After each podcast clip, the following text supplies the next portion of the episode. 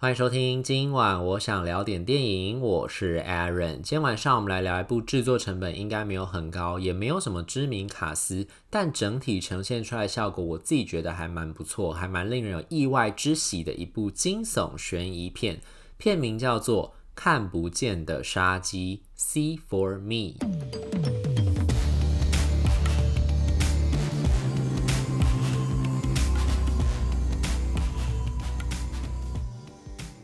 这个片子有一个最大的优点，就是它的导演真的很会讲故事。就虽然这个片子本身的故事情节并不算太复杂，然后片长也不长，大概就九十分钟，又是一个小品，然后在有限的空间里面所发生的一个惊悚片。但是呢，这个导演很会用画面去把这个故事讲出来，然后再加上他知道怎么带出关于角色的一些选择跟行为背后面的一些动机，还有他所谓的逻辑跟脉络是什么，他都知道怎么样跟观众解释清楚。所以整体看下来，我会反而会。觉得就是说，如果你以后是有想要拍电影的人，或许你可以先从这个片子上面得到一些启发，你就发现说，导演可以把一个很简单的故事，如何透过他的镜头讲得很清楚，把每个细节都带到，前前后后都讲清楚之后，让大家看到一个完整的一个故事。虽然故事本身可能你不觉得有什么太大太了不起的地方，或者甚至你可能会觉得说，里面有些情节你可能不觉得它合理，有一点点扯，或者有一点你觉得说，为什么会这个样子呢？但是整体而言呢，我觉得这是故事本身的问题。但讲故事这件事情，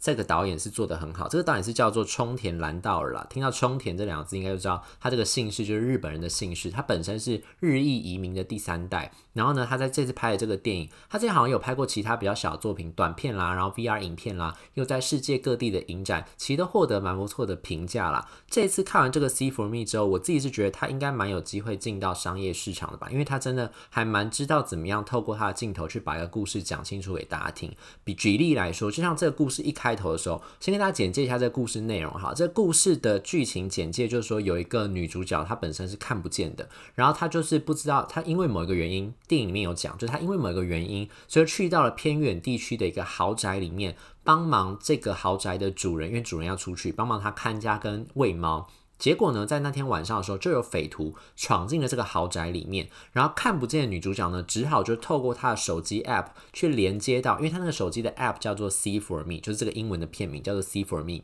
这手机的 App 呢，功用就是能够帮助看不见的视障朋友，然后去串联到世界各地的好心的陌生人，愿意热心协助的陌生人，他们就连接上这个 App 之后呢，陌生人就可以透过这个视障朋友的手机，看到他所处的这个环境，然后跟他讲，就说哦，你附近有什么东西，看你要怎么样提供协助，就透过语音去帮他投过。提供协助这个样子，所以呢，当时呢，在歹徒闯进了这个豪宅里面之后呢，女主角就启动了这个 app，然后刚好呢，在这个另电话的另外一头跟他连线的是一个这个军军人，本身是军人，然后他现在转成内勤工作，因为一些缘故的关系，他其实也是不得志啊，他其实本来应该是要在战场上面厮杀的，他是一个女军人，然后呢，就知道女主角处境之后，就透过电话，然后给他一些指示，教他怎么样想办法在这些歹徒都要想要对他不利的情况之下。逃出升天的一个故事，所以呢，故事剧情本身其实还蛮简单，但是从电影的一开头呢，它其实就算大家不听这个电影简介，你去看这个电影，你都完全不需要任做任何功课，因为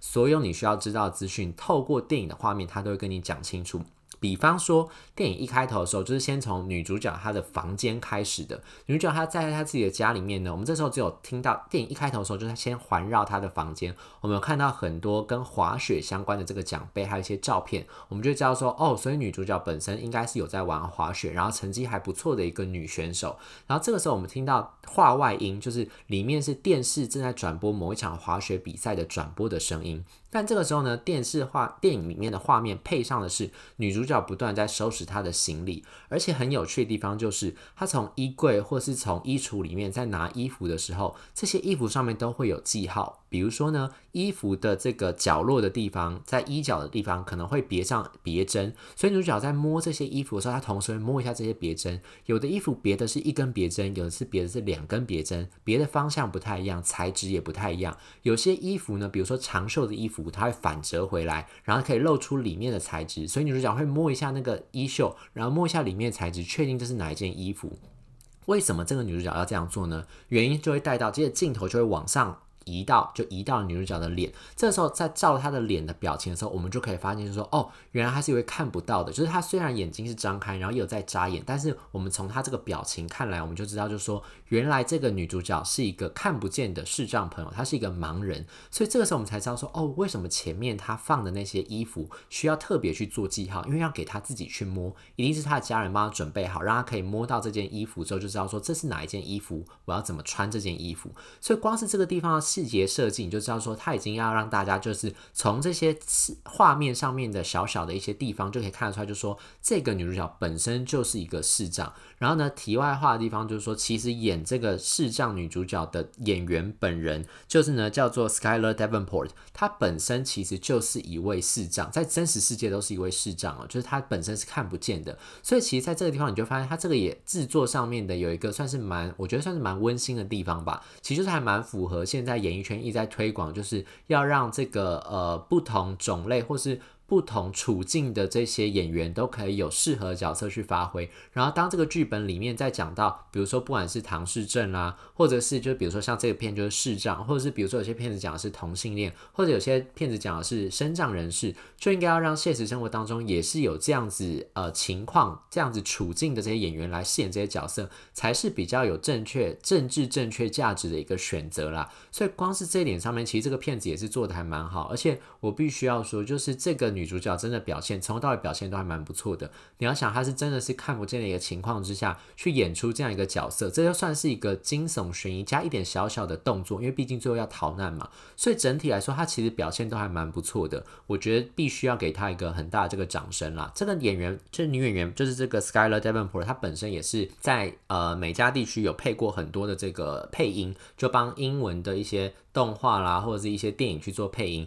然后她也有演过 CSI 的样样子吧，所以其实他就等于算是，我觉得算是一个还蛮以现在的这个时时代潮流来说，算是一个还蛮正面的一个象征吧。那回到这个电影本身，所以电影一开头的时候呢，我们就可以看到，就是这个女主角她本身就是一个看不见的人，然后正在收行李，收行李是要去哪里呢？而且呢，她收完行李之后，她还不是就拉着行李箱就直接出门，她是偷轻轻的打开她的房门，然后你就看到她蹑手蹑脚的。走出她的房门，然后想要下楼，所以这个时候我们又可以知道，就是说这个女女主角现在呢正要离开她的家，而且她离开这个家呢，这个家同时有其他家人存在，而且她不想要被这些家人知道她要离开这个家。为什么会这样呢？马上就接到她准备要开门的时候，她的妈妈还是发现她要离开家了，就在后面叫住她，就说：“你到底要去哪里？你都已经看不见，你到底想要跑去哪里？”这个时候她就只好跟她妈讲说：“好啦，我在网络上找到了一个这个打工的机会，就是帮人家看家，然后。”呢，这个屋主就会给他很丰厚的这个赏金。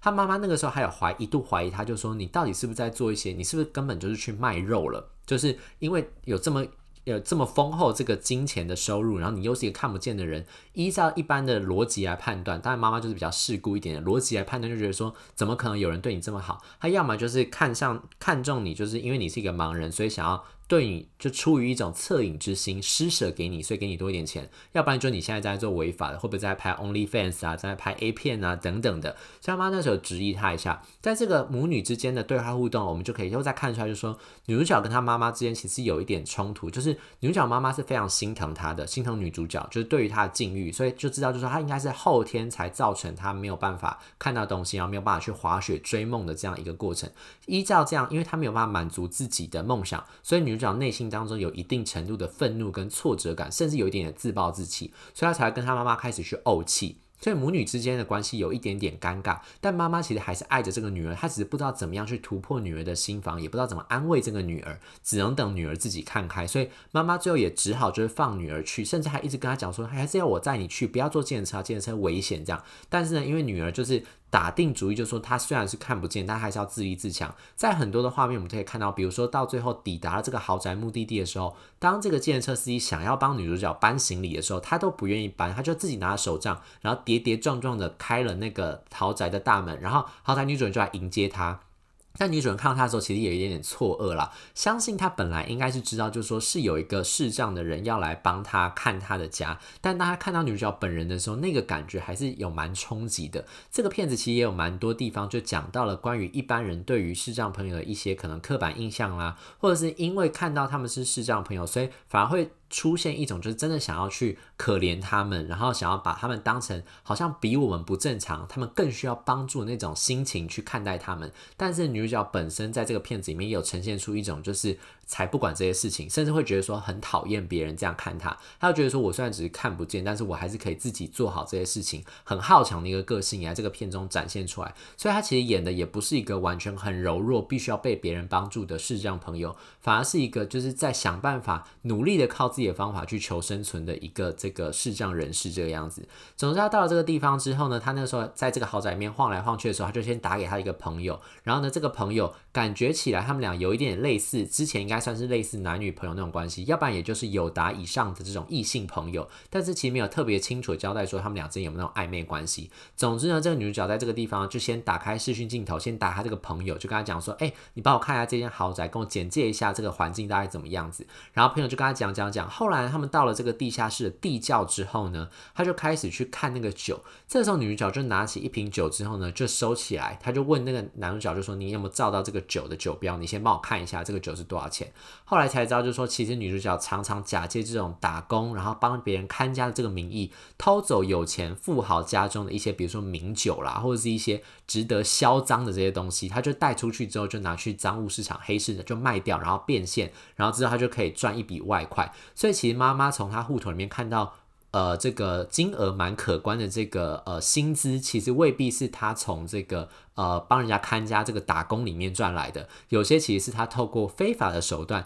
从别人家里面变卖一些不属于他的东西，然后赚来这个钱。所以这地方也可以看到说，女主角她自己有一套就是游走于法律边缘，甚至她的性格上面有一点点那种会钻小漏洞、耍小聪明的这种性格，也在这地方展现出来。但是就是因为这个情况，所以他的这个男生的朋友其实就有点怨言，就觉得就是说你一直去偷，就是非法就违法去偷别人的东西，然后要我来帮你销赃这件事情，我不想再继续。做下去了，然后哎，他又觉得女主角其实是很有天赋的，因为女主角虽然看不见，但她资格其实是符合帕运的，就是那种呃，给这个身心障碍人士可以去参加的奥运活动。所以其实他一直觉得女主角应该就要好好去受训，然后完成她的滑雪梦，不应该这样子自暴自弃，在各个地方就是打打这种小工，然后去帮人家这个看房子、看家，然后赚取这种不义之财。所以后来两个就有点闹翻。闹翻的情况之下，女主角就想到说，她妈妈一直跟她讲说有一个 app 叫做 See for Me，于是呢，她就开始去下载那个 See for Me，然后在这个上面，因为这个时候还刚好遇到一个情况，就是女主人就是请她帮忙设定好家里的这个豪宅里面的这个保全设定之后呢，就跟她讲就说，哎，就麻烦你设定好之后，就尽量不要乱开门或什么之类的。但结果没有想到，这个女主女主角呢，她自己就是想要抽烟的关系，就自己摸摸摸摸出了户外之后，结果门就反锁了，所以这时候她就不能进到屋里啊。她本来是想。然后打给这个他这个男生朋友，跟他讲说，哎，你有没有办法帮我看到，就一楼还有没有其他出入口等等。但他后来想到两个人吵架，所以他就想说不要打给他，就开始用 See for Me 这个 app。一开始还先遇到另外一个就是啊不相干的另外一个路人啦，就跟他接通了之后，就开始讲说，哦，那这样的话你应该找锁匠吧什么的。他就觉得跟这个人讲话，就是这个人的语气很明显，就是有一点就是亲爱的，你就要赶快找锁匠啊，你这样好危险哦，你在外面等等，就是那种很像是就是过度关怀，然后觉得他是一个废物，然后把他看不起那种感觉，所以其实女主角就挂了他的电话，后来就连接到了我们刚才说的那个。这个呃女军人就是这个后来会救他一命这个女军人，等于两个人第一次的这个碰面，在网络上碰面就是这个时候，他带着女军人，女军人呢就想说，就跟他讲说，好了，我就教你怎么样弄，然后呢教他怎么样从这个算是一个温室的地方吧，打开那个门进去了之后，然后再把那个呃里面的保全解解锁，就保全解锁了之后呢，当然就忘记开，就因为忘记开的这个关系，所以呢这个歹徒在晚上的时候就闯进来了，闯进来之后呢，女主角就开始就想到说，糟糕。他那时候本来是应该要报警的，但报警完之后，警察就跟他讲说，警察，因为你那个地方地处偏远，所以二十分钟之后警察才会来。在这段时间里面呢，这个歹徒里面也开始发现，就说他们本来以为这间豪宅今天晚上不会有人，不会有人在，结果他们就发现说，好像里面有一些东西是看起来有人在这个地方生活的这个样子，就是刚刚刚走不久，甚至还在这个屋里这个样子。于是他们就在这个屋子里面摸黑就开始寻找，就说女主角踪迹在哪里。女主角这个时候，这个毕竟警察要有一阵才来嘛，他就只好打给这个 See for Me 上面的这个刚刚帮助他进到这个屋子里面女军人。然后呢，这个地方有一个很有趣的地方，就是因为女军军人一开始大家在看看到第一幕看到他的时候，他其实正在看他朋友玩那种线上算是那种吃鸡的游戏吧，就那种生存的野战的枪战那种游戏，就第一人称视角那种枪战的游戏。然后他其实跟他队友在讲很多的这种战略规划的时候，他队友其实都不理他，最后他们就输了。所以呢，其实在这个时候，等到女主角又在打给他，请他帮忙他逃出升天那个时候，他透过女主角镜头在看这个房子的环境，甚至还教女主角怎么样拿起这些歹徒的枪，想办法求生自保的那个时候，就很像他在玩那个枪战的那个游戏。所以呢，甚至就透过这个很像是第一人称视角的方式，他就去操控这个失明的女主角去打枪战的这个镜头跟角度，我自己也觉得很有趣的。那到最后，到底他们是怎么样逃出升天？中间又经过怎么样的来来回回的迂回？经过怎么样的过程，女主角才有办法好好的这个保住自己的小命，甚至手刃这些歹徒呢？就留在大家自己到戏院里面再去看一下这个片子了。我自己是觉得啦，虽然说他没有真的像之前看那个暂时停止呼吸这么样的令人惊艳，但在这个小品之中，你真的可以看到这个导演的一些拍摄的这个手法，然后他如何用影像去讲故事的这个功力，整体看下你会觉得，我真的觉得。就在各个小小的细节里面，你就发现说，其实这个导演真的是很用心在呈现这部作品。以上就是今天想跟大家分享这部《看不见的杀机》。如果对这期节目内容有任何意见，欢迎留言或者 Instagram 搜寻电影伦森私讯小盒子，让我知道。今晚我想聊点电影，我们下次再见，拜拜。